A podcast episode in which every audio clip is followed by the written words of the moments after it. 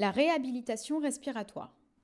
La réhabilitation respiratoire est l'une des composantes du traitement non médicamenteux de la bronchopneumopathie chronique obstructive, ou plus communément appelée BPCO.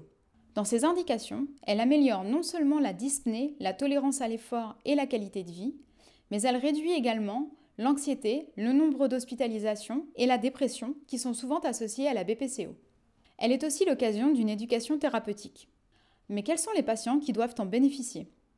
Ces indications sont en fait très larges puisqu'elles s'adressent à tous ceux qui ont une dyspnée, une intolérance à l'exercice ou une diminution des activités quotidiennes, malgré un traitement médicamenteux de la BPCO et des comorbidités.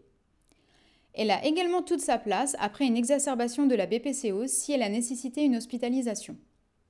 Ces contre-indications sont essentiellement celles de l'exercice, par exemple une maladie cardiovasculaire instable. Elle comprend deux grands volets.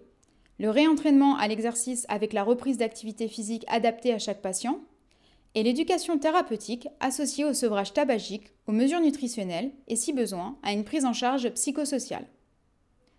Pour cette raison, la réhabilitation respiratoire se fonde sur une approche multiprofessionnelle avec une bonne coordination entre les différents acteurs. Les médecins généralistes, à côté des pneumologues, sont en première ligne pour repérer les patients susceptibles d'en bénéficier.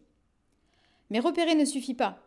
Il faut les motiver, ce qui passe par les explications sur les bénéfices attendus, mais aussi la prise en compte des besoins et des freins à la mise en œuvre d'un programme de réhabilitation. Il s'agit là d'une étape essentielle, puisqu'on estime qu'actuellement, une réhabilitation respiratoire n'est envisagée que chez 14,5% des patients éligibles. Les obstacles sont nombreux. Manque de motivation, confiance réduite dans les capacités à modifier ses comportements, éloignement des structures, rythme et horaires difficilement compatibles avec la vie professionnelle, pour ne citer que les plus fréquemment rapportés. Il est donc indispensable de dialoguer avec le patient et de définir avec lui la structure qui répondra le mieux à ses attentes et ses contraintes. Aujourd'hui, l'offre est variée, tant en établissement de santé, qu'il s'agisse d'une hospitalisation en soins de suite et de réadaptation, d'un suivi en hôpital de jour ou en consultation externe, qu'au sein de structures de proximité coordonnées par un réseau ou dans un cabinet médical ou de kinésithérapie. Il est donc indispensable de dialoguer avec le patient et de définir avec lui la structure qui répondra le mieux à ses attentes et ses contraintes. Sans oublier le domicile du patient, avec désormais de plus en plus de programmes qui sont proposés justement pour lever les freins à la réhabilitation. C'est ensuite le professionnel de la structure qui définit les différentes composantes du programme en fonction des données de l'évaluation clinique et fonctionnelle. Les explorations fonctionnelles comprennent au minimum une spirométrie et une gazométrie de repos, un ECG d'effort et un test de marche de 6 minutes. L'évaluation des comorbidités et des besoins psychosociaux est également au programme, préférablement réalisée en milieu hospitalier pour les patients les plus sévères et les polypathologiques.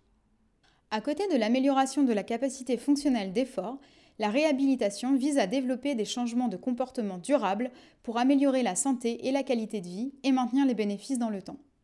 Ainsi, après la phase initiale, les activités physiques doivent aussi être intégrées à la vie quotidienne, comme faire ses courses ou du jardinage, monter les escaliers ou faire du vélo.